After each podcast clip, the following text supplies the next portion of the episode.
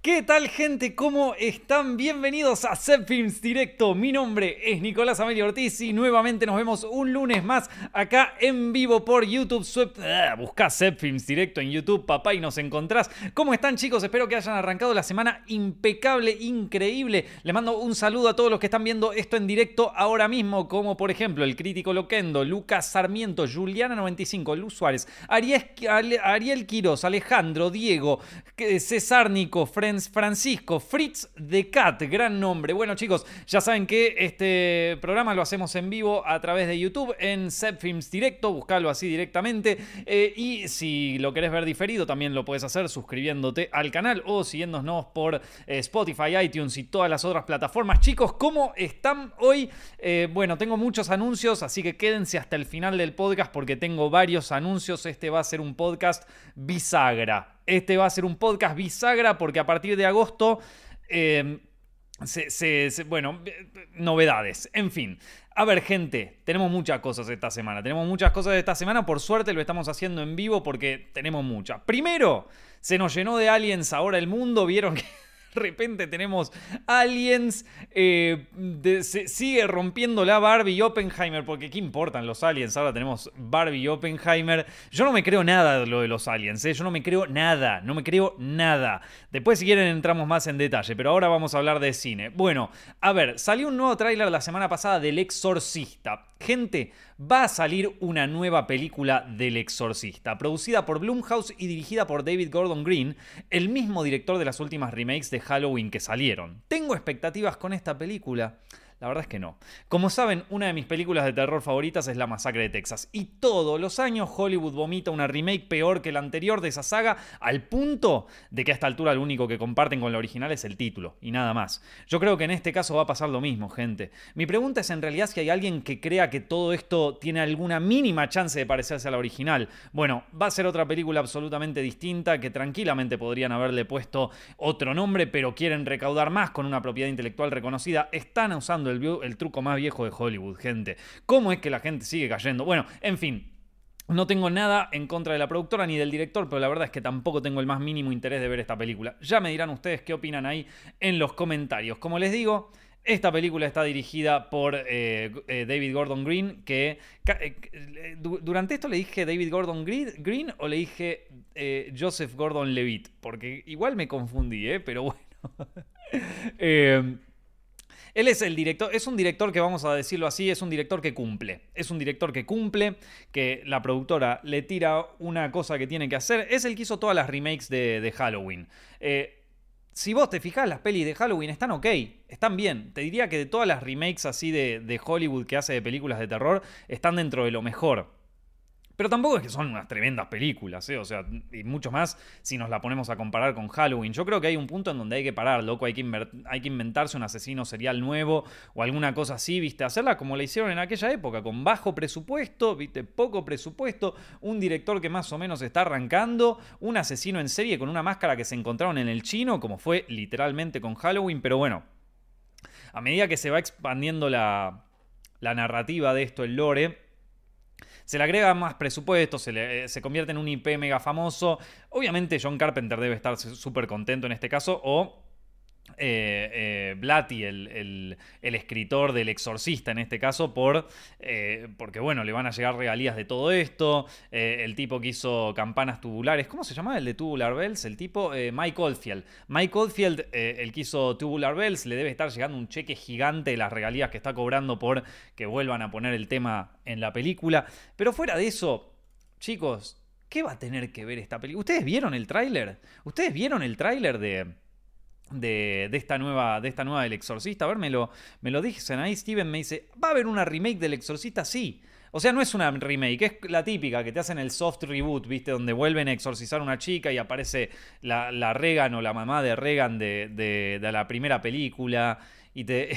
Ay, Dios mío, por Dios. Eh, ¿Qué, tienen por acá? Blatty está vivo todavía, la verdad es que no lo sé. Eh, todos ganan menos William Friedkin. Acá dice Diego Galindo, está horrible. Ni el tráiler vi. Se ve terrible el exorcista. Bueno, qué sé yo, capaz que está buena, ya te digo, para mí David Gordon Green no es un mal director. Eh, ni Blumhouse una mala productora, digo, Blumhouse ha producido muy buenas películas de terror, pero... Pero ¿qué podemos esperar, la verdad, acá? O sea, y yo se los digo por mi propia experiencia. Digo, a mí ya, me lo hicieron 200.000 veces con, con esto, con la masacre de Texas. Cada vez que sale una nueva remake de la masacre de Texas, me tengo que fumar eso. Eh, me tengo que fumar ese garrón.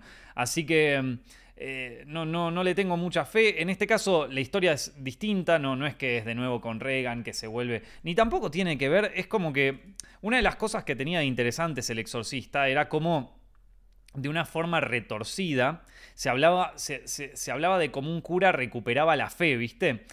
Que, que, uno de los temas principales en El Exorcista es justamente la fe. En este caso, la fe desde un punto de vista católico, ¿no? Pero cómo es la relación del ser humano con su fe y qué ocurre cuando nosotros perdemos la fe y cómo, de qué manera la recuperamos incluso en, los lugares más, más, turbios de nuestra vida. Em, alrededor de eso giraba la película, ¿sí? Eh, y esta peli, bueno, ya de entrada dice que eh, todo tema católico desaparece, ¿no? Porque es como que, bueno, no, los rituales, ¿sabes qué? Se hacían en todas las religiones y acá vamos a tener que combinar todo. Eso es lo que, lo que tiene como una. Es como la, el, Avengers de las religiones, ¿viste? Se tienen que juntar todo para hacer el mega exorcismo y tener que traer. Y, es que lo dice en el tráiler, gente, no me, no me la agiten a mí, lo dice en el tráiler, yo acá, nada más, pero bueno. Eh, qué sé yo, no va a ser nunca como la original. O sea, esto. Eh, y lo mismo me pasó con, con, la masacre de Texas a mí. Cada vez que sacan una remake nueva, yo ya no tengo nada más que esperarme. Yo ya, capaz, en los años 2000, viste, cuando, cuando recién me, metía en el mundo del terror y me, encantaban estas películas, bueno, podía decir como, uh, van a sacar una remake, estará buena, no estará buena, pero ahora a esta altura, ¿en serio nos seguimos sorprendiendo? O sea, yo me pregunto quién, quién será esa persona que la va a ver y que dice, loco, la verdad es que esta peli no le hizo honor a la original, qué cagada, loco, estoy enojado, cada vez me están cagando más mi peli. No, en serio, maestro. Ese, ese, tiene que venirse con nosotros a nuestra agencia de marketing hollywoodense llamada eh, Small Frame PR, Cuadrito PR, y le tenemos que dar un masterclass, loco, porque esa es como la primera clase. Vos entras, vos entras a Cuadrito PR, a Small Frame PR, y, es como el bootcamp. Es lo primero que te enseñan, ¿viste? Bueno, ¿cómo, eh, qué, es lo que hay que hacer cuando tenés que revivir una franquicia que básicamente ya está, ya está muerta? Bueno, generar hype. Poné las campanas tubulares de Mike Oldfield ahí detrás, de, debajo. Es como uno de una de las primeras clases en Small Frame PR, en Cuadrito PR. Es una de las primeras. Vos llegás, porque también tenemos una academia, ¿viste? tenemos una academia de marketing, ¿viste? Y, eso es lo que primero, es lo que primero, lo, que primero aprendes, a, resucitar una franquicia muerta. Eh, es como del manual de Hollywood una de las primeras cosas que aprende un ejecutivo. Eh, la necesidad de crear remakes en vez de trabajar en crear un nuevo personaje que pueda volverse icónico en el futuro, dice Steven Rodriguez. Bueno, hay una realidad, y es que, por más de que nosotros jodemos con esto, hay mucha gente que genuinamente escucha campanas tubulares de, Mike Oldfield y dice, uy, lo mismo que escuché yo que me asusté con la nenita. y, se vuelve loco. O sea, alrededor de esa nostalgia gira gran parte de la maquinaria hollywoodense de hoy en día. Por eso dicen que hoy el IP es más fuerte la propiedad intelectual es más fuerte que los actores, es más fuerte que los directores. Es más, decime algo que haya salido en los últimos 10 años, que haya sido una producción original y que esté a la altura, o sea, que vos digas, está a la altura culturalmente de lo que fue eh, las propiedades intelectuales de los, 70, 80 eh, y 90. Eh, bueno, ahora van a hacer una remake de Moana. De Moana. Una remake live action. Para mí, Moana salió anteayer. Está bien, yo soy un viejo de mierda, ya tengo más de 30 años, pero, pero para mí, eh, Moana salió ayer. Acá hay gente que me está pidiendo que, les mencione cosas de, Oppenheimer. Chicos, no voy a, ya hablé de Oppenheimer la semana pasada. Búsquenlo ahí. Voy a banear a lo que piden Oppenheimer porque se lo perdieron. Y ya no estoy, mala onda con, los baneos. ¿eh? Es que yo les dije, cuando este, este podcast empezó a crecer, cuando este podcast empieza a crecer, ya empieza a llegar, ya empieza a llegar la gilada ya empieza a llegar la gilada, ¿viste? Entonces, basta, ¿eh? Ok, basta. Bueno, em, que, le voy a decir a John, empezá a bañar masivamente. que yo no tengo, no tengo drama, ¿eh? Este podcast yo lo hacía con 50 personas en vivo y lo hago con 1000 personas en vivo. Me da lo mismo, me da lo mismo, loco. en fin, como les venía diciendo, eh, eh, ya, ya, o sea, bueno, acá me tiran que Avatar podría ser, claro, sí, sí, obviamente, es verdad. Hay, hay, algunas IPs nuevas que la han roto, o sea, que, que, que la rompieron. Avatar es una de ellas. Después, a ver qué, más tenemos. Eh, otras que decían ustedes. Bueno, John Wick. John Wick, claramente. John Wick es un IP realmente, relativamente reciente. Bueno, eso está buenísimo. Eso está buenísimo. Y aparte, John Wick la, la maneja una productora que sigue siendo independiente. No se la comió ninguna compañía. Está buenísimo, vieja. Está buenísimo. Pero bueno, la realidad es que gran parte de la maquinaria hollywoodense hoy en día funciona con. Eh, con esto, con la, con la nostalgia de este tipo de cosas. Y hay mucha gente que cuando ve, cuando escucha campanas tubulares de Mike Oldfield o ve una foto de, de Reagan antigua, viste, que vos decís, ¿de qué se tratará esta Yo tengo muchos amigos que se hypean con eso. Sin ánimo de ofenderlos a ellos, pero me parece que hay un punto en donde, amigo, dale.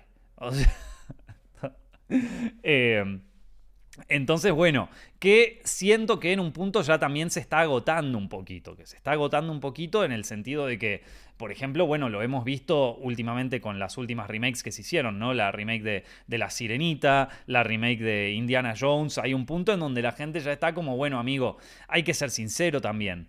Hay algunas de estas pelis que la generación Z ni siquiera saben qué son.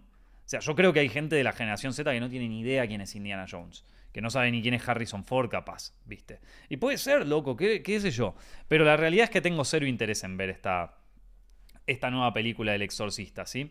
Eh, y quizás está buena, ¿eh? Ojo, capaz que está buena, ¿viste? Acá no quitamos el hecho de que nos podamos confundir, capaz está buena, pero qué sé yo, ¿viste? Eh, un remake de, esto, difícil, amigo, difícil me pregunta, ¿qué remakes considerás buenos o al punto de ser mejores? Buena pregunta, loco. Em, el, gran remake por excelencia es el, es el remake del Cabo del Miedo que dirigió Scorsese. Esa para mí es mil veces mejor que la original. no sé si vieron el Cabo del Miedo, la, versión original, la de los años 50. La Scorsese para mí le rompe el culo. Eh, déjame pensar, loco, debe haber algunos, debe haber varios. A ver, eh, algunos ustedes. menciónenme algunas que, les parezca a ustedes. Bueno, eh, ni en pedo es mejor, ¿eh? Ni en pedo es mejor. Pero, eh, pero la primera de Jurassic World, la primera, a mí me pareció que estaba bastante bien. O sea, ni en pedo está mejor que Jurassic Park, pero ni cerca. Pero está ok, está ok. Scarface, la, la, remake la que hizo Brian De Palma, mil veces mejor, está buenísima. Evil Dead, bueno, esta es polémica, pero a mí también me gustó mucho la versión de Fede Álvarez. Evil Dead, me dice Fer, es verdad. Eh, muy buena la. A, mí, yo no sé si decirte que es mejor, pero me gustó mucho la versión de Fede Álvarez. Eh, The Thing, no, para mí The Thing es mucho, mucho, mucho mejor la original. Mucho mejor.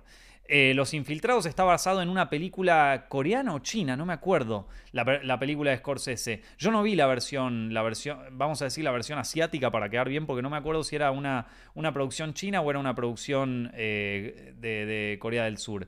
Eh, Mujercitas de. Bueno, Dune de Villeneuve, esa me parece que es como la mejor versión hasta ahora. Incluso la gente que leyó el libro dice que es la mejor que existe. Eh, Charlie y la fábrica de chocolate, la versión de Tim Burton, bueno, debatible, pero bueno, te lo voy a tomar, te lo voy a tomar. Freaky Friday, tenés razón. ¿Quién lo dijo? Moira, no, perdón. Eh, Squirpia. Eh, Freaky Friday, 100% de acuerdo. Eh, Moria Su dice It, como dijeron ya, eh, It... bueno, yo no sé, qué sé yo, le tengo cierto cariño a la, a la, a la, tele, al telefilm de, del, del 90, la de Tim Curry. Pero sí, objetivamente es mejor la. Por lo menos la primera. La segunda, no, no sé, está, ahí como peleada. Pero la primera de, Andy Muschietti es mejor. Eh, a ver qué tenemos por acá. Eh, la saga de, del Caballero Oscuro de Nolan. Sí, bueno, no sé si cuenta como remake porque es como medio arrancar de cero, ¿viste? Eh, bueno, bueno, muy bien. ¿eh? Nightmare Alley de Del Toro es mucho mejor que la original de los 40. Es verdad, a mí me encantó Nightmare Alley. Me encantó. King Kong de Peter Jackson, esa es polémica. Algunos, algunos puristas te dirían que no, pero ¿sabes qué? Yo, podría decirte que también, loco. Podría decirte que también. Suspiria, me dice Kevin. Bueno, para mí, perdón, ¿eh? por más de que las dos me encantan. Suspiria de 2018 y Suspiria de del 78. Eh, Me gustan las dos, me parecen espectaculares. Le tengo cierto cariño extra a Suspiria, la, la, original, porque me formó muchísimo a mí. Es una de mis películas que, más influyó en toda mi carrera y una de mis películas preferidas del planeta. Eh, entonces tengo cierto sesgo, pero hay que decirlo que la de 2018, la de Luca Guadagnino, es espectacular. Es espectacular, chicos. Eh, ¿Qué otras más están, están sugiriendo acá? A ver, eh, están diciendo, eh, bueno, Scarface ya la mencionamos, eh, la de Argento es superior, dicen algunos, la de, la de Suspiria, El despertar de los muertos de Snyder. sí, puede ser. esta es la primera vez que entro en vivo, siempre me olvido. Ah, perdón. Ah, tenía esto desde que arrancó el vivo, perdón. Desde que arranqué el vivo digo, bueno, ¿y cuándo, ¿cuándo estornudo la puta madre? Bueno. Ahí iba a tocar, ¿eh? iba a tocar. Bueno, gente. Eh, pero bueno, la cuestión es que yo mucha... Salud, gracias. Mucha, mucha fe no le tengo a la... A la versión de... A la versión nueva del Exorcista. ¿Qué te querés que te diga? Vamos a pasar a otra cosa, chicos. Eh, esta semana les pregunté qué... ¿Qué querían que, hiciéramos para, para, este podcast? Y un montón me pidieron me, imagino que debido a la, salida de Oppenheimer me pidieron que hiciera un tier list con las películas de, Christopher Nolan. Así que, gente, vamos a hacer el tier list de las películas de Christopher Nolan. ¿Les parece bien? Lo tenemos acá. Ok, me lo tapa un poquito el Set Films Directo, los nombres, así que eh, lo, voy a, sacar un poquito el Set Films Directo ahí para que se vea. Perdón, para los que están viendo esto en Spotify y no lo, miran, bueno, está la marca de agua de Set Films Directo que, jode un poco, así que eh, vamos, a, quitarla momentáneamente para que no moleste. Ahí está. Bueno, ok. Tenemos... Estas son las películas que dirigió Christopher Nolan. Debo decir que cuando hago esta lista, eh, y esto ya lo aclaro siempre porque eh, Christopher Nolan es un gran director, te guste más, te guste menos. Nadie puede decir que sus películas no son buenas. De hecho, todas las que veo acá son buenas. Eh, entonces, cuando yo hago esta lista, si alguna la pongo en D, no es que es una peli malísima. Es que dentro de, comparativamente con el resto de las películas de Christopher Nolan, está más por debajo, por decirlo de alguna manera. ¿Entienden? ¿Quedó claro, chicos? ¿Quedó claro, por favor? Que estamos haciendo este tier list y cada vez que hago un tier list de estos, llega alguien en los comentarios que dice, ¿cómo la vas a poner en D? No tenés ni idea. Entonces, ¿quedó claro? Vamos, vamos a hacerlo. Bueno, vamos a empezar con su primera película, que es Following, ¿sí?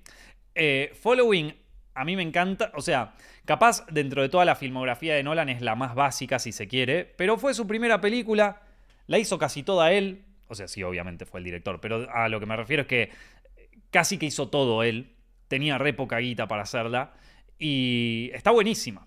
Está buenísima. O sea, si vos sos un director o un aspirante a director y querés ver cómo, cómo hacer algo muy bueno con, con poco, following. Mirate following que, que te va...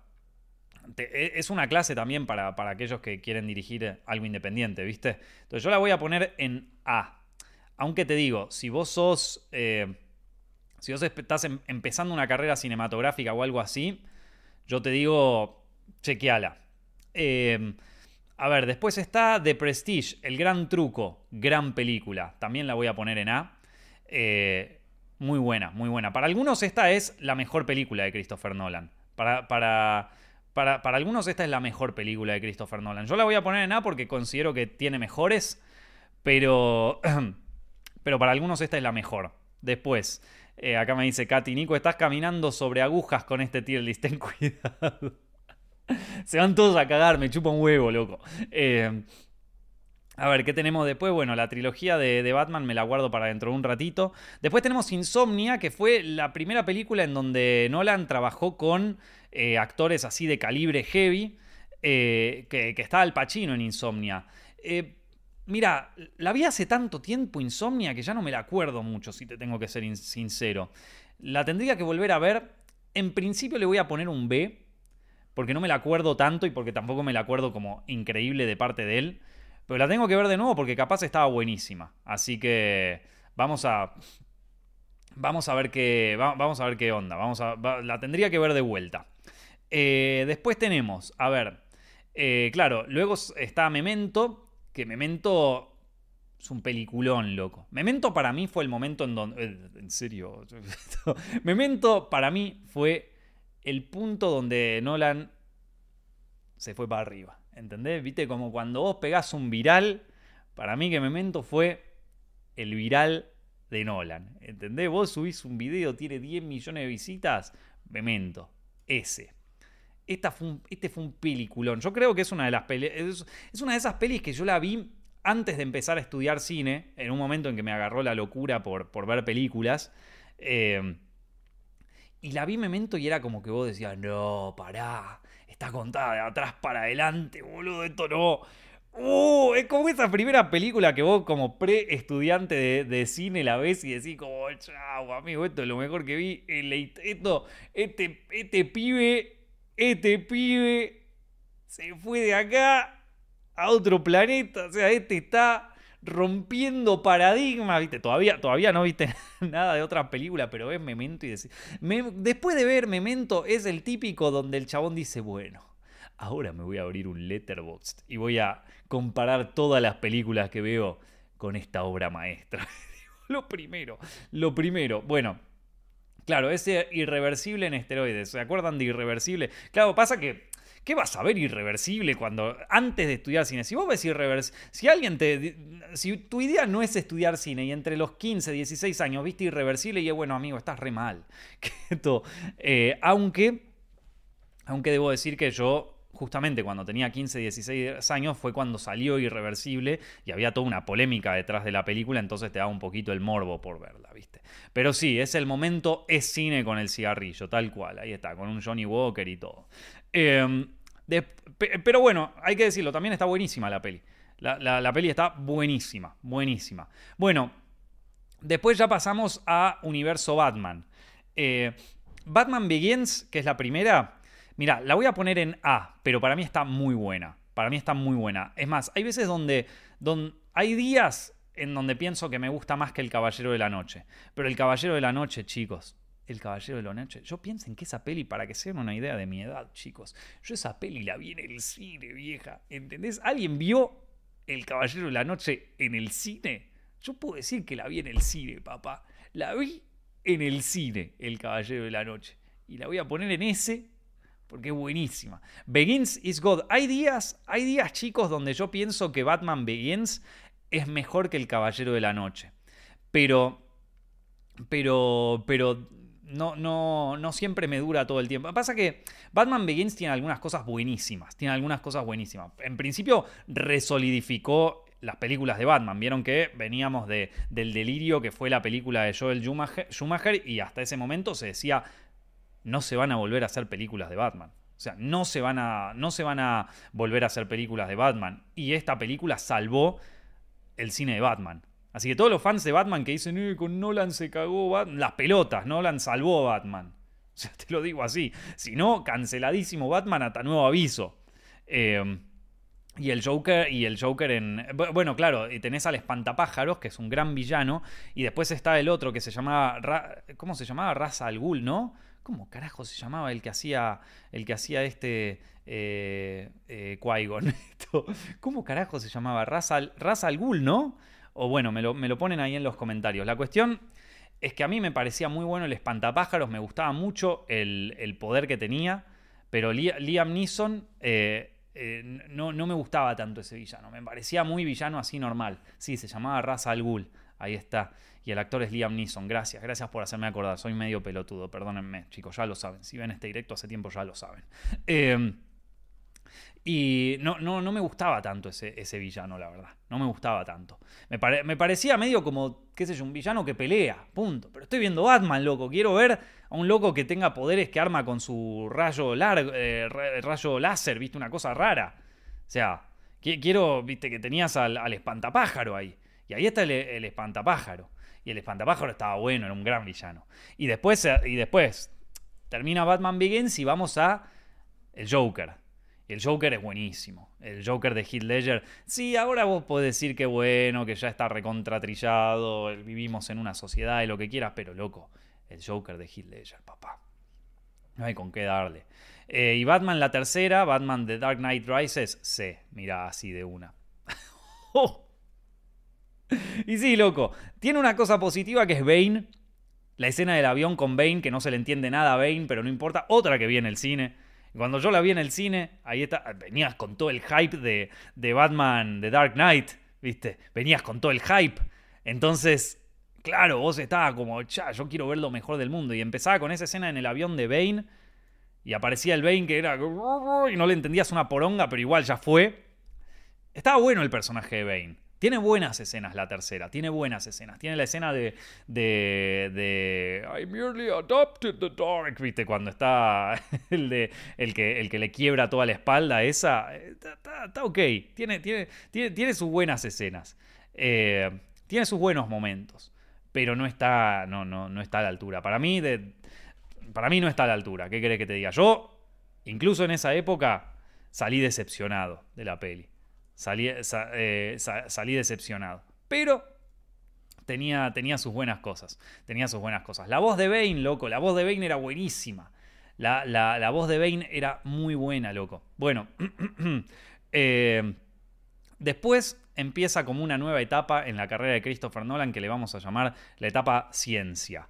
La etapa ciencia en donde, en donde es acá es acá donde empiezan a aparecer la gilada de la... Vos no entendés Christopher Nolan porque no entendés la ciencia. Ahí empezaron a llegar los giles, pero bueno, ahí es como este podcast. ¿eh? Se empieza a llenar de gente, empiezan a llegar los giles, ¿viste?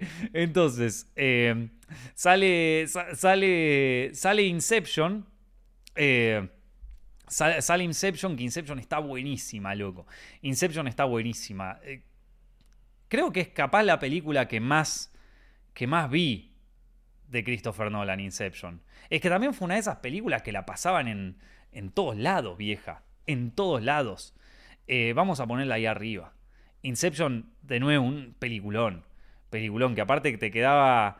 Te, te, quedaba. Te, te quedabas viendo el trompito ese que daba vuelta y decía, uh, y te quedaba vos ahí como, uh, ¿Habrá sido verdad? O sea, será que será sueño? ¿Será verdad? Y ta, te corta negro y no, la puta madre, Christopher, decime si era verdad o no. Y te ibas a internet, ¿era verdad o era mentira? Y las 10 teorías sobre... No, boludo, qué buena Inception, papá. Qué buena Inception, boludo, qué buena. Esto, grandes conceptos tenía Inception también, como esto de, de, de coso que va el tiempo que va más lento y entonces te ibas por la distinta capa del sueño y escuchabas la música esa de Edith Piaf que sonaba cada vez más lento y, se combinaba con la música ahí, pam, pam, pam, pam, pam. Y, eso estaba muy bueno, papá. Eso estaba, eso estaba buenísimo. estaba buenísimo. Pero, como todas las cosas, como todas las cosas, tenían que empezar a venir rompebolas. Como todas las cosas buenas, cuando se vuelve mainstream, empiezan a llegar los rompebolas. Eh, y acá empezaron a llegar los fans de la ciencia. Que claro, se vieron Inception y pensaron que una, se podía hacer una máquina de los sueños, ¿viste? Se podía hacer una máquina de los sueños y ya empezaron a hacer. Vinieron por un lado eso y después venían los otros del otro lado diciendo como, esto es una copia de Paprika. Esto es una copia de Paprika. A mí, a mí no me la van a contar. Esto es una copia de Paprika. Y si bien tiene muchas similitudes entre Paprika e Inception, y miren que a mí Satoshi Kon es uno de mis directores de, anime favoritos, ¿eh? O sea, yo lo banco, a muerte lo amo. Pero dale, loco. O sea, también hay un episodio del Pato Donald donde tienen que robarse algo de un sueño. No, me, no, no, no se lo digo en joda. Vayan, búsquenlo, búsquenlo. El Pato Donald Inception, búsquenlo. Hijos de puta. No me creen, boludo. Anda a buscar el Pato Donald Inception.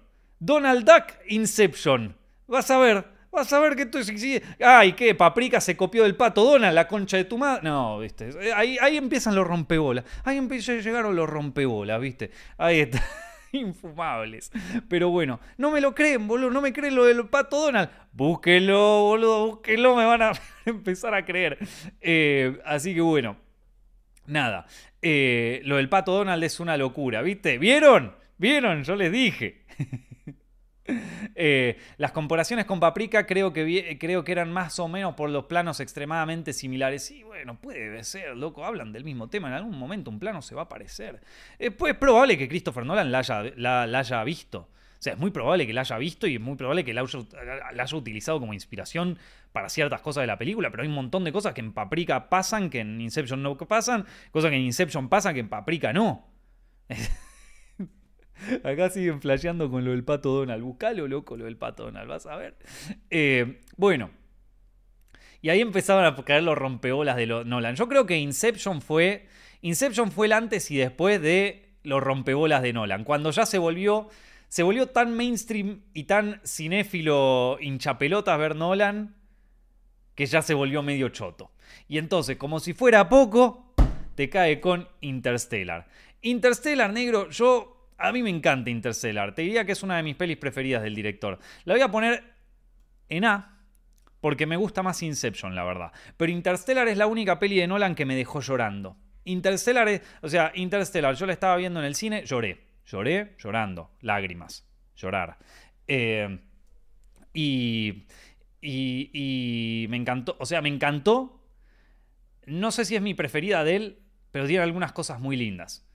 Eh, el final te hace llorar. Si no llorás con el final de Interstellar, no, no sé qué onda vos. Está bien, la piden que la ponga en S, la voy a poner en A. La voy a poner en A, loco. La voy a poner en A, vieja. Entonces la pongo en S. ¿Qué quiere que te diga? La voy a poner en A. Porque hay algunas cosas que no me gustaron tanto en Interstellar. Y te voy a decir una que no me gustó. Que rompe bolas con la ciencia que está todo el día hablando de la ciencia de esto, de ciencia de otro. Es un loco que pasa por un agujero negro, boludo. ¿De qué carajo de ciencia me estás hablando? Eso no se puede.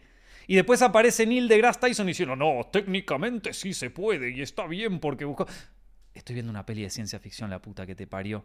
O sea, después viene el científico a decirme que, que los sables láser de luz. Bueno, técnicamente, si miras la matemática cuántica, se puede hacer un sable láser. Pero déjate de joder, solo Jedi que. Acá, ¿entendés? ¿Entendés? Es por eso que me rompió las pelotas. La sobreexplicación, dice Seba. Y yo creo que también me rompió las bolas eso. Me rompió las bolas eso. ¿no? El resto de la peli es lo mejor. El resto de la peli es lo mejor. Es buenísima. Te la voy a poner en A solamente por eso. Y a raíz de esta película vinieron muchos fans de Christopher Nolan, se, se entusiasmaron con eso. Se entusiasmaron con eso, se entusiasmaron con la sobreexplicación. Y empezá, y, aparecieron los que no, bueno, claro, vos no entendés Interstellar porque, porque no entendés toda la física cuántica que hay de que son los mismos rompebolas que ahora están rompiendo la bola lo mismo, pero con, pero con, con, con Oppenheimer. El mismo discurso. No, bueno, porque vos no entendés la ciencia. Esta es una película sobre científicos. Hay que entender un poco la ciencia para ver esta película. No, boludo. Para ver una película en el cine, vos no tenés, tenés que ir sin entender un carajo. Y te tiene que gustar igual. O sea, yo puedo ir a ver Easy Rider de dos locos que van en una moto sin saber una mierda de moto, sin saber una mierda de droga, sin saber una mierda de los efectos del LSD y tengo que sentir que estoy yéndome de trip con ellos. ¿Se entiende? Esto, bueno. Eh, no, lo, que, lo que me molesta es la gente que dice, no es para todos. no, no es para todos, pero hizo millones y millones en la taquilla. Y un poco para todos es, Esto, nada, ¿qué crees que te diga? es así. Eh, Interstellar, un peliculón igual, ¿eh? Un peliculón. Eh, así que se desviven por la ciencia para terminar siendo terraplanista. Bueno, eh, ahí está.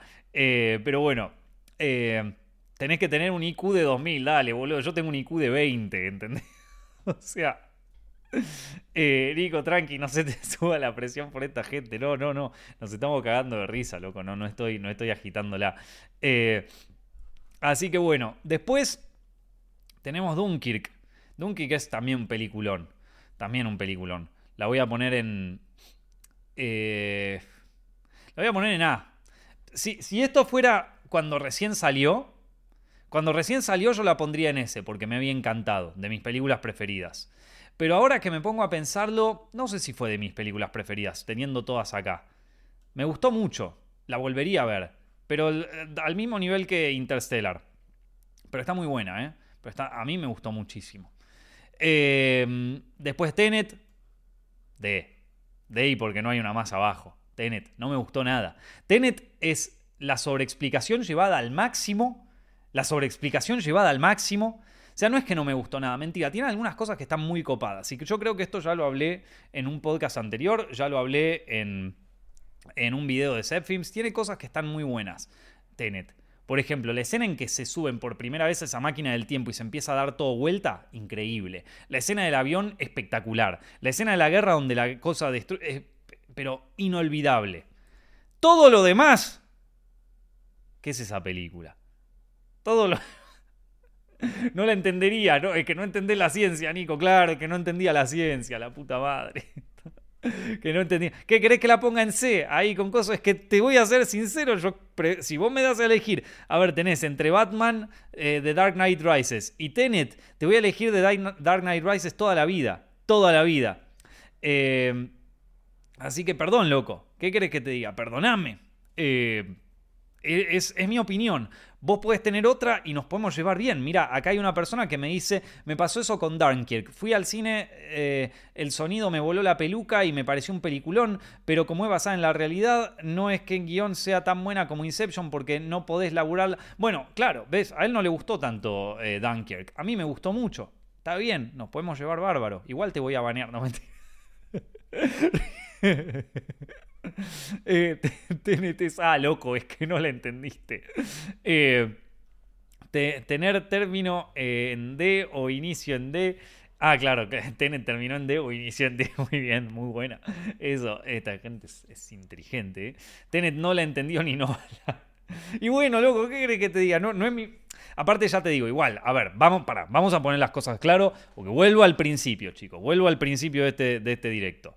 Cuando estamos haciendo estos tier lists con un director tan grosso como Nolan, obviamente vos me pones Tenet al lado de una de estas pelis de acción de Denzel Washington y Tenet va a estar A siempre. Pero estamos acá comparando películas de un titán, o sea, me estás pidiendo que te compare Tenet con Inception, ¿entendés? Estamos ahí arriba. Eh, Claro, porque no sos físico cuántico, no lo entendiste, dice Keanu Metal. Hay que hacer fuerza e ignorar esos que dicen, eh, si no sos científico del tiempo, no hables de volver al futuro. Claro, sí. En volver al futuro, ¿sabes qué? Contrataron un equipo de 20 científicos para sacar esa peli. Bueno, bueno, gente. Eh, y Oppenheimer me encantó. Oppenheimer me encantó, gran película. Eh, yo creo, la pondría entre A, pero la voy a poner acá en B para que haya algo en B. Eh, pero la pondría en A, loco. La verdad, si vos me preguntás, la pondría en A. Me gustó igual que Dunkirk. Igual que Dunkirk. Son dos películas históricas. Las dos me gustaron muchísimo.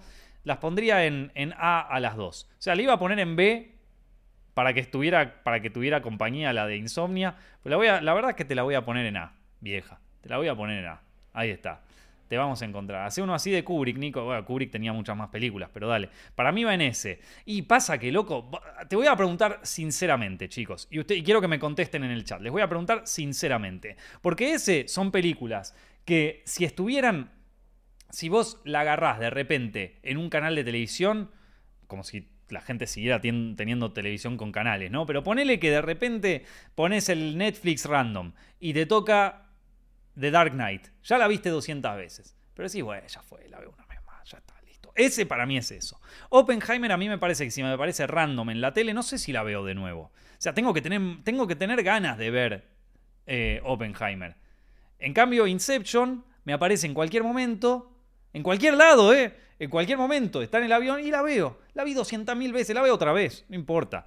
¿Entiendes? Eso para mí, una S tiene que tener eso.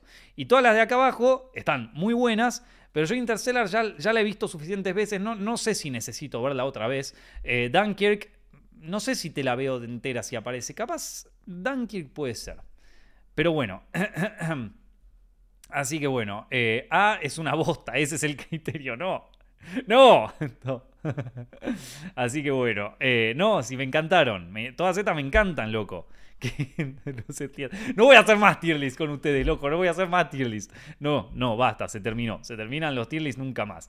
Así que bueno, con esto terminamos la, el, el tier list por hoy. Vamos a lo que sigue, gente. Eh, son unos cracks, chicos, son unos cracks. Suscríbanse a Films Directo, vieja. Eh, Así que bueno, como veníamos, eh, escuchen una cosa, gente. Estuve leyendo, estuve leyendo un artículo que me encantó en Hollywood Reporter sobre los efectos secundarios de las huelgas de Hollywood. Miren esto. ¿Cuál es el efecto secundario de las huelgas que hay ahora mismo en Hollywood? A ver, según este artículo en Hollywood Reporter, al igual que durante la pandemia, los estudios en este momento tienen todas sus producciones paradas y por lo tanto también tienen todo el dinero parado durante al menos los próximos meses. Y uno pensaría que ahorrarse todo ese dinero es algo bueno, pero en realidad es un problema. No solo por los retrasos en producción que esto significa, sino también porque las empresas no van a poder crecer de acá a futuro y esto les trae un problema con sus amigos de Wall Street a largo plazo. Así que la estrategia de las productoras es que ni bien se levante la huelga, van a poner rápidamente todo ese dinero a trabajar de la forma más rápida posible. Entonces, yo te pregunto, si vos tuvieras toda esa guita guardada de meses y meses, y de un día para el otro la tenés que gastar en toda en producir series y películas. ¿Qué harías?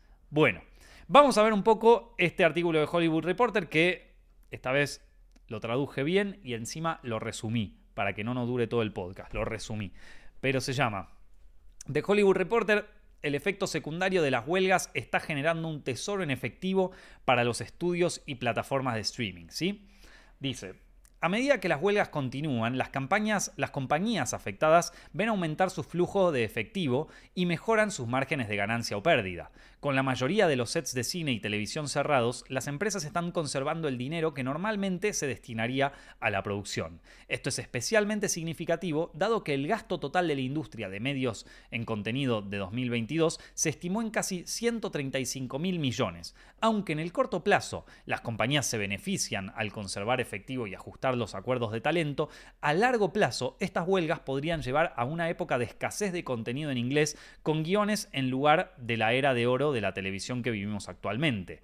O sea, y esto ya lo estamos viendo. O sea, a corto plazo, ¿qué está pasando? Las, las productoras están ahorrando guita. Bárbaro, buenísimo para ellas, les viene bien, les viene bien para, para sus dividendos, para sus accionistas, para lo que sea que necesiten cash, ¿viste? Para lo que sea que necesiten cash. A corto plazo, ¿sí? Incluso hay algunas productoras que estaban medio en números rojos que esto les viene bien. Ahora, sin embargo, esto a largo plazo no viene tan bien. No viene tan bien. Porque eh, esto justamente las, empresas de, las distribuidoras de, contenido, las productoras o los estudios, crecen si generan más, si producen más. Entonces, estar parado tanto tiempo les va a impactar sobre todo a futuro, ¿no? No con, las, no con las cosas que ya se estrenan este año, porque ya está, porque ya se hicieron, pero con las que se van a estrenar dentro de dos, tres años, bueno, ahí ya vamos a tener problemas, ¿viste?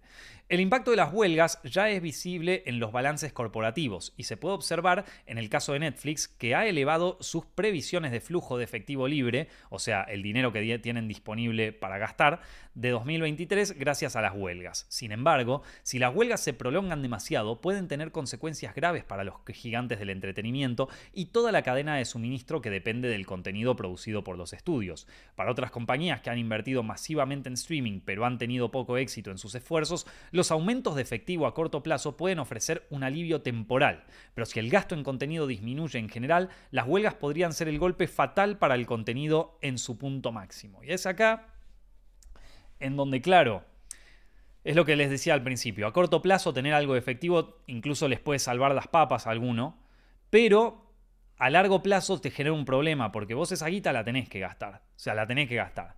¿Viste? Eh, para un Netflix capaz le que le viene bien porque se puede gastar esa guita recomprando acciones y esa es como una movida financiera que hacen para que las acciones suban. Entonces al corto plazo capaz les sirve y después con otras movidas financieras vuelven a meter esa guita en proyectos. Bueno, dentro de todo capaz que se salvan. Pero hay otras en donde capaz tienen esa guita que, se la ahorran y no tienen otras cosas o movidas financieras que pueden hacer, ¿viste? Entonces, como, bueno, ¿qué hacemos? ¿Nos la quedamos? La, una parte se va en impuestos. A veces ganar tanta guita como una empresa y tener tanto cash disponible no, no, está tan bueno para ciertas empresas. De hecho, para Apple eso fue un problema durante mucho tiempo, tener tanto cash, ¿viste? Tener tanto efectivo. Entonces, pero bueno, en principio no es, no es algo malo y para algunas incluso sería positivo. En cuanto al dinero extra que estas compañías están acumulando debido a las huelgas, surge la pregunta de qué hacer con él. Claro, lo que les venía diciendo. Algunas opciones incluyen la recompra de acciones o la devolución del dinero a los accionistas a través de dividendos. Esto sería como lo más fácil. ¿Te sobra guita? Bueno, hace dividendos o recompra acciones. Eso es como lo que más le gusta a Wall Street. Eh, Disney ya ha manifestado su intención de reintroducir su dividendo a finales de 2023 y Netflix también planea aumentar su actividad de recompra de acciones. Si vos das dividendo, los accionistas están contentos porque les llegan dividendos y si recompras acciones, también están contentos los accionistas porque sube el valor de las acciones. Así que eso es como la primera idea que se le ocurre a las grandes compañías. Además, existe la posibilidad de fusiones y adquisiciones. Esto es interesante. Aunque las altas tasas de interés y los problemas regulatorios podrían afectar los mega deals, o sea, los megatratos. ¿Viste? De repente hay algunas, eh, hay algunas empresas que empiezan a vender activos o a vender. ¿Cómo se llama esto? O a vender, eh, a vender la empresa directamente. Vieron que Disney va a empezar a vender cierta parte de, de su, de su rama de televisión y después Lionsgate parece que también quiere vender una parte porque quiere separar su negocio en dos. Entonces como que van a estar eh, algunos estudios disponibles para la venta. Y bueno, eso es... Eso es interesante lo que puede llegar a pasar, ¿viste? Y ahora que de repente hay un montón de empresas que se guardaron un montón de guita, bueno, de repente es como que dicen, bueno, vamos a usar esta guita para comprar otras empresas, ¿viste? Es crucial Tener en cuenta que una vez que las huelgas terminen, las compañías se enfrentarán a la aceleración de la producción de películas y series que se detuvieron durante el conflicto. Si bien pueden buscar ahorrar a largo plazo saliendo de algunos proyectos o de acuerdos, también deberán reiniciar la producción rápidamente. En ese sentido, las huelgas pueden ser una oportunidad para que las compañías encuentren las formas de contenido, otras formas de contenido, como, programas de reality o no guionados, o producciones internacionales que no se vean afectadas por las huelgas. Sea, si vos tenés una serie o una película que estés terminando ahora, estás en un buen momento, porque en este momento las, las distribuidoras no tienen contenido de producción en, su propio, en Estados Unidos, entonces van a salir a comprar afuera, van a salir a comprar las latas afuera. Em, para mí está bueno, qué sé yo, en este momento que justo, justo da la casualidad de que nosotros tenemos una serie terminada, así que se lo voy a mandar a la productora para que lo piense, no lo sé esto.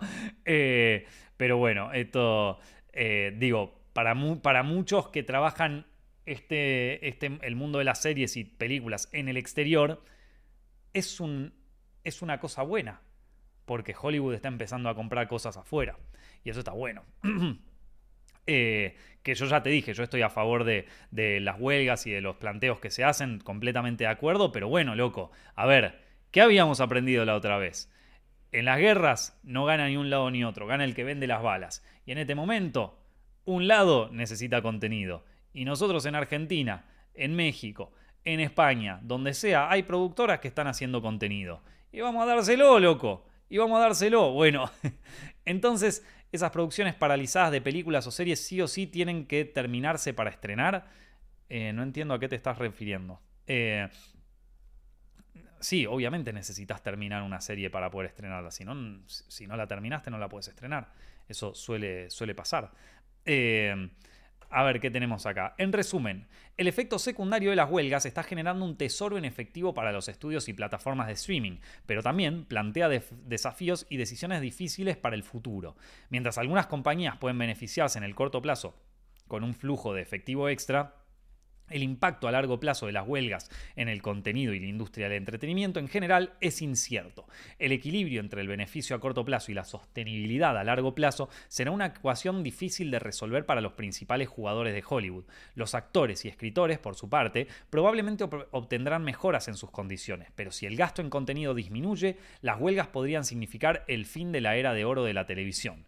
En definitiva, la industria enfrenta un futuro desafiante, con el dinero en efectivo como un recurso valioso, pero con la incertidumbre sobre cómo aprovecharlo y mantener la rentabilidad a largo plazo. Sí, acá va a haber de todo, porque de repente hay un montón de guita que se iba a destinar una cosa, que ahora no saben a dónde carajo destinarla. Entonces, prepárense para ver muchas falopeadas. Está bueno esto, está bueno cuando de repente la propia industria genera, genera falopeadas como esta, ¿no?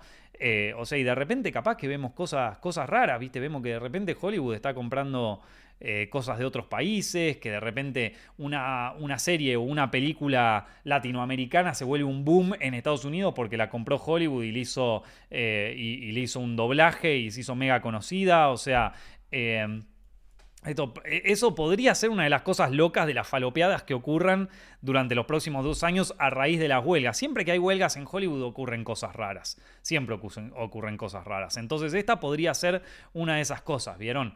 Eh, esto, por ejemplo, el, anime se empezó a comprar de Japón porque era mucho más barato la animación japonesa y doblarla. Era mucho más, más barato comprar animación japonesa y doblarla en Estados Unidos que producir eh, los propios programas de televisión animados allá mismo en Estados Unidos. ¿no? Y entonces durante los años 90 entraron un montón de series animadas que aparte en Occidente tuvieron muchísimo éxito y, y el anime explotó un poquito gracias a eso, loco. O sea, en este momento es como que... Y, ahora se venden más mangas que cómics. O sea, ahora el anime está recontra incrustado en la cultura occidental. Recontra penetró el mercado. Entonces, vos no sabés lo que puede llegar a pasar. Vos no sabés. Pero acá empiezan a pasar cosas raras. Así que ustedes prepárense. Em, pero cuando acabe la huelga y se retome todo lo que está parado, ¿de dónde van a sacar el dinero? Más vale que todo lo que eh, más vale que en lo que inviertan les compense. Sí, claro, chicos, pero entienden ustedes, imagínense, a ver, ¿cómo lo pongo? Imagínate vos, vos imagínate que sos una empresa, ¿no? Vos sos una empresa. Y eh, esto lo tenés que pensar como empresa, ¿sí? No, no como, no como, no, no como un, eh, como, un emprendedor, ni como una persona física, ni como un trabajador. Pensalo como una empresa. A vos, por tu servicio de streaming que tenés, pongámosle todos los meses te entra un palo. Vamos a tener por, por tía, te entran un millón de dólares. Ok, está bien. De repente hay una huelga y nadie trabaja. Y vos, esa guita, ese, millón de dólares que antes te gastabas en hacer nuevos contenidos para que la gente viera y que renueve su suscripción o que incluso crezca más todavía, bueno, ese millón de dólares que antes invertías, ahora en este momento no lo puedes invertir. ¿Por qué? Porque hay una huelga. Todo que tenés un millón de dólares ahí flotando. Que eso vos en principio dirías, bueno, está bueno, tengo un palo, qué sé yo, me compro un auto. No, no, no.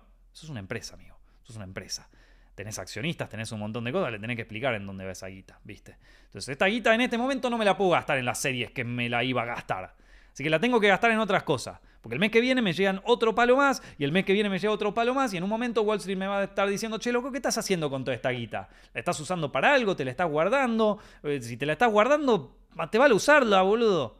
Porque, digo, ¿para qué vamos a tener un montón de cash que encima nos lo, nos lo come la inflación, ¿viste? Porque en Estados Unidos también hay inflación, ¿viste? Entonces, como, Ahí empezás a pensar, bueno, en algo la tengo que gastar. En algo la tengo que gastar. Y, y bueno, y ahí te pones a ver. Bueno, a ver qué hago con esto. Bueno, me compro esta empresita. Bueno, me compro eh, eh, esto, estos contenidos enlatados de, de, de, Timbuktu y me los traigo para Estados Unidos y hago un doblaje y vamos a ver si funciona. Entonces, eh, y, bueno, y así como empresa, y mientras vas esperando a que se termine la huelga, a ver cómo podés resolver este tema con los guionistas, una vez que se, una vez que se resuelve, volvés a usar la guita de la misma manera, ¿viste? Eh, y bueno, eh, Netflix se va a volver asiático de tantas series y pelis. ¿No les pasa que últimamente abren Netflix y parece YouTube? O sea, a mí me parecen todos documentales y series así de, de como muy, muy baja calidad. O sea, realities, viste, cosas así, muy, muy de baja calidad. Y a veces siento que es mejor ver videos en YouTube que ver eh, cosas de Netflix. Em, pero bueno, gente, van a pasar ciertas cosas. Acá me dice Nico, ¿hay teorías conspirativas que, que expliquen la huelga? Dice Pasaurus. No, que yo sepa no. Si quieren me pueden contar alguna. Creo que no. O sea, yo no, conozco ninguna teoría conspirativa sobre las huelgas. Si quieren me las pueden poner ahí. A ver, ¿qué, cómo podríamos conspiranoizar esta huelga? O sea, en principio es porque buscan es porque buscan mejores salarios y porque buscan también que no los reemplace la inteligencia artificial y que se valoren mejor las regalías. Ok, vamos a poner esa cosa. Pero pongámosle que es una conspiración. ¿Cuál sería la conspiración? ¿Cuál podría ser la conspiración, chicos? Eh, hay reptilianos en las manifestaciones. No, no, loco, una conspiración en serio, vieja. Necesito, necesito. ¿a, quién le sirve la huelga? A ver, ¿a quién le sirve? ¿Quién se beneficia con esto? ¿Y será que en realidad es una conspiración? ¿Y será que en realidad es, es una conspiración de las grandes empresas justamente para ahorrar más cash en este momento que las tasas de interés de Estados Unidos están más altos y necesitan ahorrar cash? Y necesitan jordear guita para pagar ciertas cosas y para pagar ciertos, ciertas deudas y movidas así, y en realidad la, huelga les sirve. ¿Y si es eso? ¿Y si, ¿Y si las productoras necesitaban un parón, necesitaban un parón de producción en Estados Unidos local para comprar más contenido afuera que fuera más barato y empezar a hacer la gran diversificación de contenido mundial, hiciera eso, hiciera que estamos haciendo el gran reset de entretenimiento y en este momento necesitamos resetear lo que el público mira como entretenimiento. ¿Y si es eso? ¿Y si es que las distribuidoras dijeron, bueno, llegó el momento? A nuestra audiencia, a la audiencia americana hay que empezar a darle contenidos de afuera. Hay que empezar a alimentarla con series y películas de afuera. ¿Y si pensaron eso, loco? ¿Y si pensaron eso? Y claro, pero no podemos porque esta guita la tenemos que gastar en esto. Porque ¿cómo hacemos algo mediático que justifique que empezamos a traer cosas de afuera y que abramos las puertas a la mega diversificación, loco? A la ultra diversificación, que ya no existan más los actores, los directores, que todo sea diversificado a pleno. Que haya 200.000 Netflix, 200.000 cosas. ¿Qué hacemos? ¿Cómo hacemos? Necesitamos algo mediático que funcione. Ya sé. ¿Y si hacemos las huelgas? ¿Y si convencemos a todos estos de que hagan una huelga? Y mientras, todo está mientras todos los medios y todos están puestos la atención en las huelgas, nosotros mientras tanto empezamos a ahorrar la guita, pagamos un poco nuestras deudas y empezamos a comprar contenido. Ahí está, loco. Ahí la tenés, vieja. Ahí la tenés, vieja. Eso, eso explicaría el cambio de logo en Twitter. Me estás diciendo... No, chicos, estoy flasheando. no, no se crean esto. No se crean esto, gente. Estoy flasheando. ¿Sabes? A ver, una cosa que, no, que, que, pasa con, la, que con, las, con las teorías conspirativas es que a veces se sobreestima al adversario. Se sobreestima al adversario. en, el sentido de que digo, no es que Netflix, Disney, Warner, todas se juntan en una, eh, en una sala y dicen, bueno, a ver gente, vamos a hacer esto, esto y esto y lo vamos a hacer así y vamos a coordinarlo así. No, Netflix tiene sus propios intereses y compite contra Disney y contra Warner. Entonces todo lo que pueda hacer mierda a la otra, lo van a hacer. Entonces no es que se juntan todos y bueno, vamos a ponernos de acuerdo, vamos a hacer esta huelga para empezar a todas, entre todas, comprar contenido. No, porque la primera dice como, loco, eh, Pará, ¿por qué esto lo va a beneficiar más a Netflix? Y estos hijos de puta después no. ¿No vieron Succession? El, mundo de las conspiraciones más parecido a Succession, en donde es un padre eh, megalómano, un patriarca, que se junta con otro medio que te dice, yo te quiero comprar a vos. ¿Y por qué me querés comprar a mí? Porque, porque cuando éramos chiquitos me sacaste la botella de Coca-Cola. Sí, chupala, no te, no te pienso vender esto. Así voy a hacer todo un esquema mediático para, para comprarte. Eh, o sea, es es medio así. Es medio así. Y le sale mal encima. Eh, así que bueno, gente. Eh, eso, eh, eso es lo que tengo para decir ahora. Gente, acá tenemos uno que está. Senpai, te, te voy a dar una oportunidad más. Te voy a dar una oportunidad más. Y lo voy a decir una cosa, chicos. y lo voy a decir en este directo y no lo voy a volver a repetir. Porque está llegando gente nueva a los directos. Están llegando nueva gente a hacer films directo sin la etiqueta, sin el protocolo que deberían tener. Eh, yo no sé si queda claro que acá no se spamea, ¿ok? Acá no se spamea. Cuando yo veo que alguien empieza a spamear, yo lo baneo. Y después me vienen todos a llorar a Instagram, Nico, desbaneame, que qué sé yo, Nico, volvé a coso, ten piedad. Bueno, em, en general tengo piedad y los, los he vuelto. Pero ya no lo voy a hacer más. No lo voy a hacer más porque te voy a dar la. Senpai Sword, tenés la oportunidad de tu vida, loco. Es la oportunidad de tu vida. Mira, no, no es para mí más. No es para mí más. Así que, eh, loco, yo se lo voy a decir así. Baneo. Y, si después me dicen, no, Nico, desbaneame, perdón, me confundí. Ahora se joden. Ahora se joden. Ya está. Esto. Chicos, etiqueta, protocolo. Mantengamos las formas por sobre todas las cosas. Ahí está, disculpate. No, no, no, ya se disculpó porque como verán está más tranqui. Pero ustedes se piensan, o sea, cuando, cuando ven que me llegan 200 mensajes del mismo chabón rompebolas, ¿ustedes piensan que me dan ganas de leerlo? Me dan ganas de banearlo. ¿Entendés? Y, y, a ver, y eso de que hoy, eh, digo, no, está tan hinchapelota John, pero cuando John se pone hinchapelotas lo banea directamente. Entonces, eh, yo lo voy a decir así, chicos. Yo lo voy a decir aquí. Me gusta que escriban falopeadas, que todo, pero cuando se ponen rompebolas, no me gusta. Así que bueno. Eh, ¿Qué más teníamos para comentar? Bueno, eso era lo que quería decir. Esas son las, eh, las, eh, las movidas que tenía para, para contarles de esta semana. tenía un par de preguntas y respuestas acá de la gente que me han dejado en las últimas veces. Por ejemplo, acá uno Jesúa de YouTube me puso. ¿Qué opinas sobre el marketing que le ha hecho el público a Blue Beetle y cómo Cuadrito PR aprovecharía aún este fenómeno para generar una taquilla decente? Bueno, para la gente que recién llega al directo por primera vez, les cuento. para los, los que están escuchando Zepfilms directo por primera, vez, por primera vez, les cuento. Nosotros tenemos una, eh, una agencia de marketing eh, de cine que se llama Cuadrito PR para, en el exterior se llama Small Frame PR, ¿vieron? Es lo mismo, pero en inglés. Eh, se caracteriza por, y acá lo dicen algunos ahí mismo en el chat, se caracteriza por eh, tener eh, una, por, por ser la agencia de marketing de películas más mercenaria del planeta. Algunas cosas las hemos predicho bien, otras cosas no tanto, pero en general siempre hemos tenido éxito porque, no, no, porque nos chupa todo un huevo.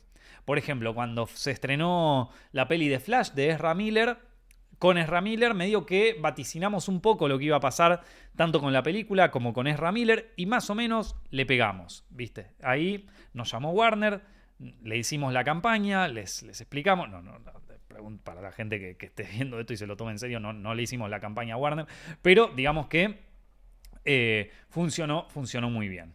Eh, y después también tenemos otra donde no la pegamos. Por ejemplo, yo había pensado que eh, el, fenómeno de Oppenheimer y Barbie iba a ser una competencia feroz en donde, eh, en donde Warner le metió Barbie a Christopher Nolan justamente para joderlo, que eso un poco creo que sí, eh, pero se terminó convirtiendo en una herramienta de promoción aún más grande para las dos películas. Pero yo pensaba, antes de que ocurriera todo lo de Barbenheimer y todo eso, yo pensaba que eh, a Christopher Nolan había alguien en Warner que lo quería tirar abajo, que lo quería hacer mierda por haber traicionado a la compañía y que por lo tanto iba a hacer todo lo posible por destruir esa película en taquilla, en principio poniéndole Barbie. Pero para mí iban a hacerle una campaña sucia y todo eso. Todo eso no pasó. Todo eso no pasó. Así que a veces no le pegamos con las predicciones. Pero analizamos analizamos escenarios, vemos un poco de cosas, vemos cómo puede andar el, entretenimiento y cómo encararíamos nosotros una campaña de marketing de nuestras películas. ¿Vieron? Eh, ¿Qué opino yo de lo de, lo de, Blue Beetle? 18 eh, de agosto solo en cine. Eh, yo creo que es más un meme y que no va, que no va a tener demasiada repercusión más allá del meme. Creo yo, esto es una opinión personal. Eh, para mí que todos los que hacen el meme es porque se quieren divertir y porque lo quieren escribir, pero que no tienen una, un interés genuino por ver la película. Eh, lo que pasó con, con Barbenheimer es que más allá del meme, la gente tenía muchas ganas de ver las dos películas. Tenía gran y, se fue convirtiendo en, El meme se convirtió en, por favor, una entrada para Barbie, para Oppenheimer. Es como que todo no era solo un meme que decía Blue Beetle 18 de agosto. No era tipo que decía, no te pierdas Barbie el 18. No, no era solo eso. Era un montón de cosas alrededor de Barbie y Oppenheimer. Pero un montón. Se hicieron videos, se hicieron todo. O sea, se, se convirtió en un fenómeno cultural. En este caso, yo solamente veo ese meme Solo veo ese meme. Entonces necesito más cosas para que se convierta en un interés genuino por ir a ver la peli, ¿viste? Eh, así que eso, es lo que opino, lo que opino yo. Y a ver qué dicen ustedes. vamos a ver, eh, digo, también para los que recién llegan a hacer films directos, sepan que ustedes también forman parte no solo del estudio de mercado de, Cuadrito PR, de, Small Frame PR, sino que también forman parte del grupo de accionistas. Ustedes también, su opinión también es muy valiosa. Entonces, eh, vean lo que, pasó con, lo que pasó con Morpheus, dice, con Morbius, dice Fer. Claro, el fenómeno de, Blue Beetle es muy parecido al de Morbius. ¿Se acuerdan que hacían los memes de It's Morbin Time? Pero eso no, no afectó demasiado la taquilla, no la convirtió en un éxito de taquilla, solo, solo la convirtió en un meme pasajero. Eh, entonces eso fue lo que pasó. Muy bien, Fer, ahí está, uno que está ahí ágil con, con las referencias. Muy bien, muy, muy bien. Eh, tendencia dice eh, que otro tenía. Eh, solo iba a ver una de las películas, pero por el meme veré las dos. Ahí está, muy bien. ¿qué, dicen ustedes sobre esto? la campaña de Barbenheimer fue brutal, bien.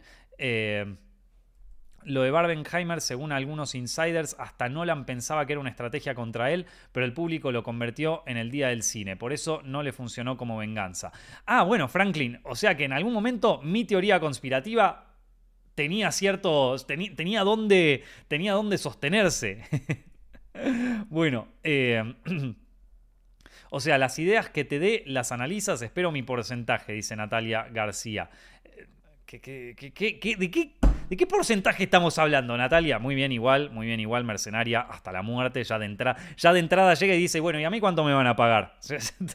Ni siquiera, ah, ah, o sea que yo te voy a escribir acá, te estoy haciendo el podcast, amigo, ¿cuánto te pagan esto por hacer el podcast? Ah, una parte, una parte la pones acá, amigo, una parte la pones acá. Eh, que me dicen acá, eh, nadie verá Blue Beetle. No, me parece, yo tampoco. Eh. Me, parece que el meme, está bien el meme, pero, pero no, no llega a nada más. Eh. Te mando mis abogados. ¿Cómo me te mando mis abogados? Yo te, tus abogados ya me representan a mí. Tenés que buscar otro.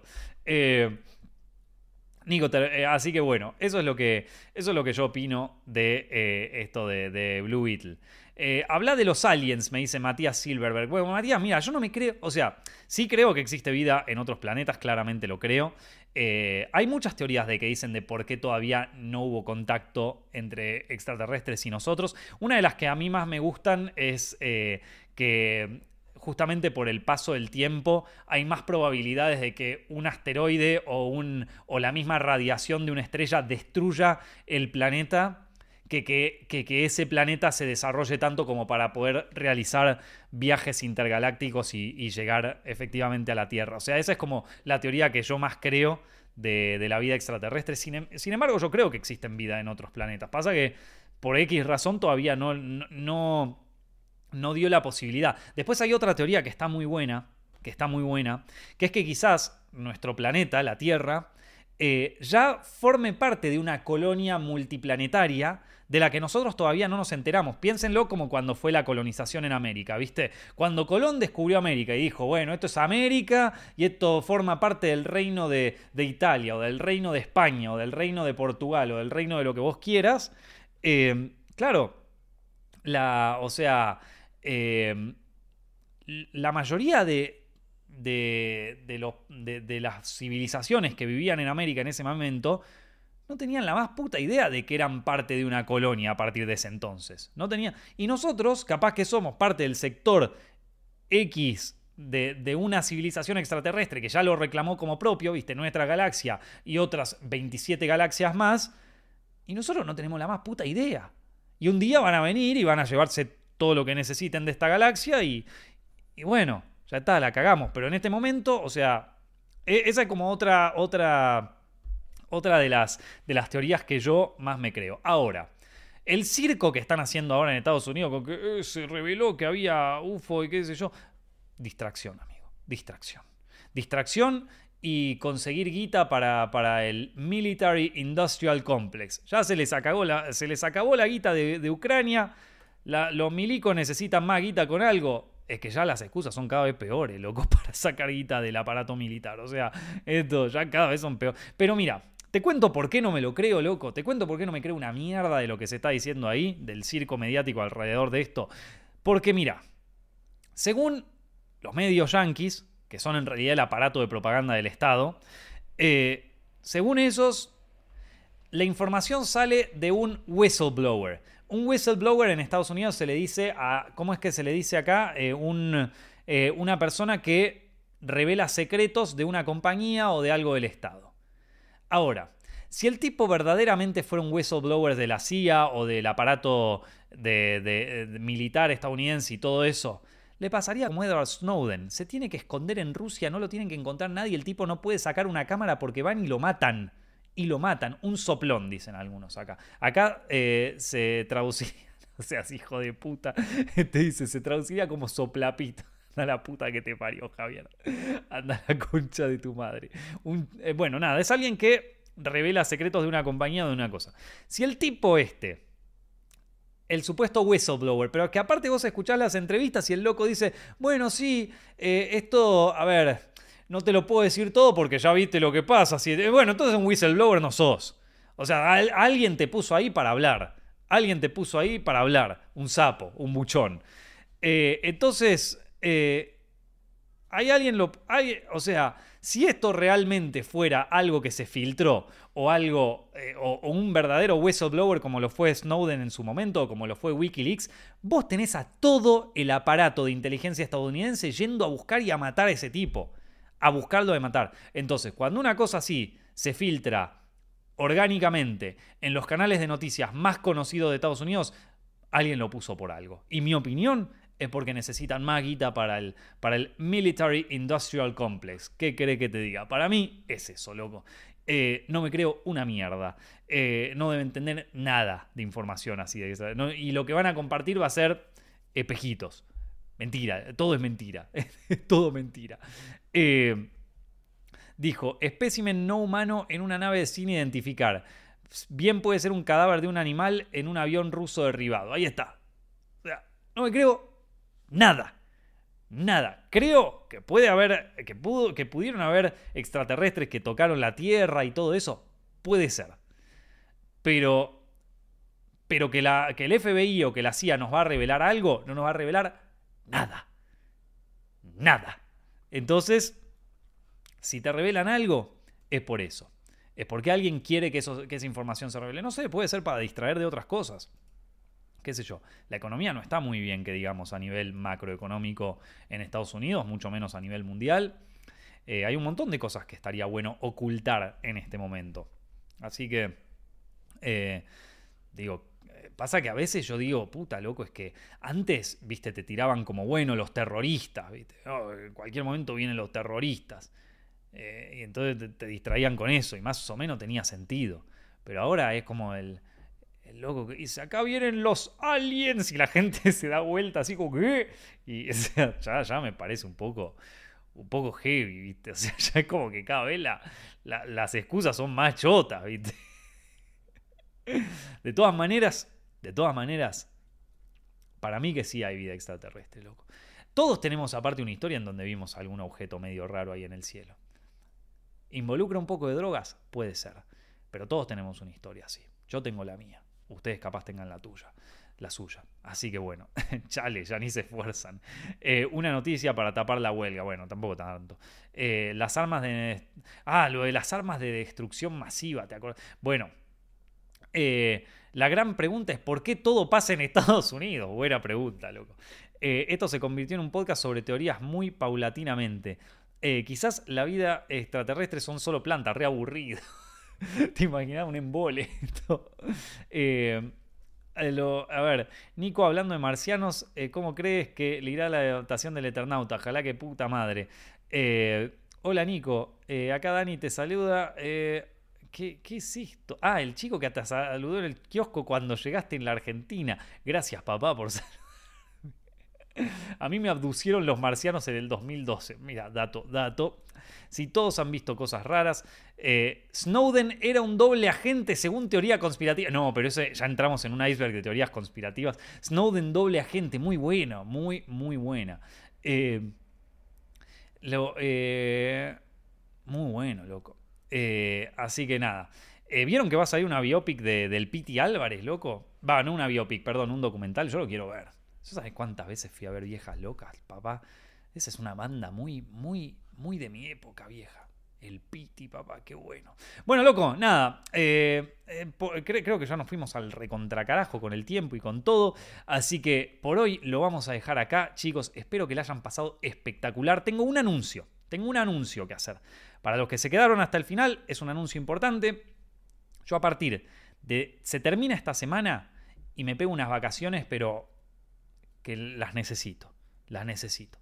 Estuve todo el año pasado preproduciendo una serie, a fin de año la grabamos, la terminamos de grabar, estuve todo en lo que va de este año con la postproducción, la terminamos, o yo terminé ya mis capítulos, eh, me quiero tomar unas vacaciones, loco. Porque encima entre medio haciendo el podcast, haciendo Zepfilms, estuve con tres trabajos a la vez, vieja. Estuve con tres trabajos a la vez, no doy más, no doy más. Me voy a ir de vacaciones, me voy a tomar un tiempo, voy a comer cualquier mierda, no voy a hacer una puta mierda de ejercicio, no, no voy, o sea, todo, todo, todo el desastre lo voy a cumplir durante el mes de agosto, no quiero hacer nada. Me voy a resolver unas cositas de Zepfilms, ¿viste? Voy a ver un poco a mi familia, voy a ver un poco a mis amigos, me voy a ir a algún país europeo medio raro a, vivir una noche de excesos totales y destruirme. Eh, pero no los voy a dejar sin podcast. Voy a grabar durante esta semana un par de podcasts que van a estar grabados. O sea, no van a estar en vivo, van a estar grabados. Así que voy a hablar de temas que no tienen que ver con las noticias que vayan saliendo en la semana, porque si no se van a quedar atrás en el tiempo. Así que vamos a. vamos a hacerlo. Eh, voy a hacerlo grabado hablando de distintos temas. Si les interesa hablar de algún tema en particular, me lo pueden comentar acá abajo en los comentarios de este directo en YouTube. Busquen Zepfilms directo en YouTube y me lo comentan acá. Si, eh, si, les si, les interesa, también me lo pueden mandar por mensaje en Instagram. Así, Nico, quiero que hables de esto, quiero que hables de esto otro.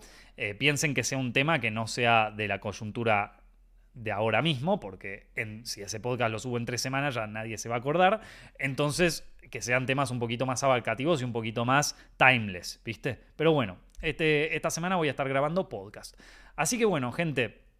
Dicho todo esto, no se olviden de suscribirse a Set Films Directo en YouTube, que es donde acá hacemos los programas en vivo, búsquenlo. Se llama Films Directo en YouTube. También estamos en Spotify, en iTunes, en todas las plataformas de podcast. A mí me pueden seguir en Instagram, busquen Nicolás Amelio Ortiz, estoy por allá. Busquen Films en todas las plataformas donde también nos pueden seguir. Suscríbete acá a Films Directo para poder no vernos en vivo. Estamos los lunes a las 17 horas en Argentina, a las, a las 22 horas en España. Em, si, si de repente te suscribiste y no te avisa que estamos en vivo, activa las notificaciones, que es esa campanita que aparece ahí abajo, activa la campanita, activa ahora, loco, que después te vas a olvidar. Activa la campanita, Tuki, la activaste, ya está. Y si por alguna razón la campanita tampoco te funciona, vas a tu teléfono, vas a tu teléfono y te anotas todos los lunes, 22 horas España, 17 eh, horas en Argentina, te anotás Zepfilms Directo y te lo anotas y le pedís a tu calendario que te avise, que te ponga una alerta. Y ya te vas, eh, te vas acordando todo el tiempo. Menos mal, si no habría Films directo cada semana, sentiría que me falta algo. Suscrito. Bueno, muy bien, gente. Bueno, muchas gracias a todos por ver este directo. Espero que pasen una excelente semana, chicos. Les mando un abrazo grande. Ya saben, mi nombre es Nicolás Amelio Ortiz y nos estamos viendo en el siguiente podcast. Un abrazo.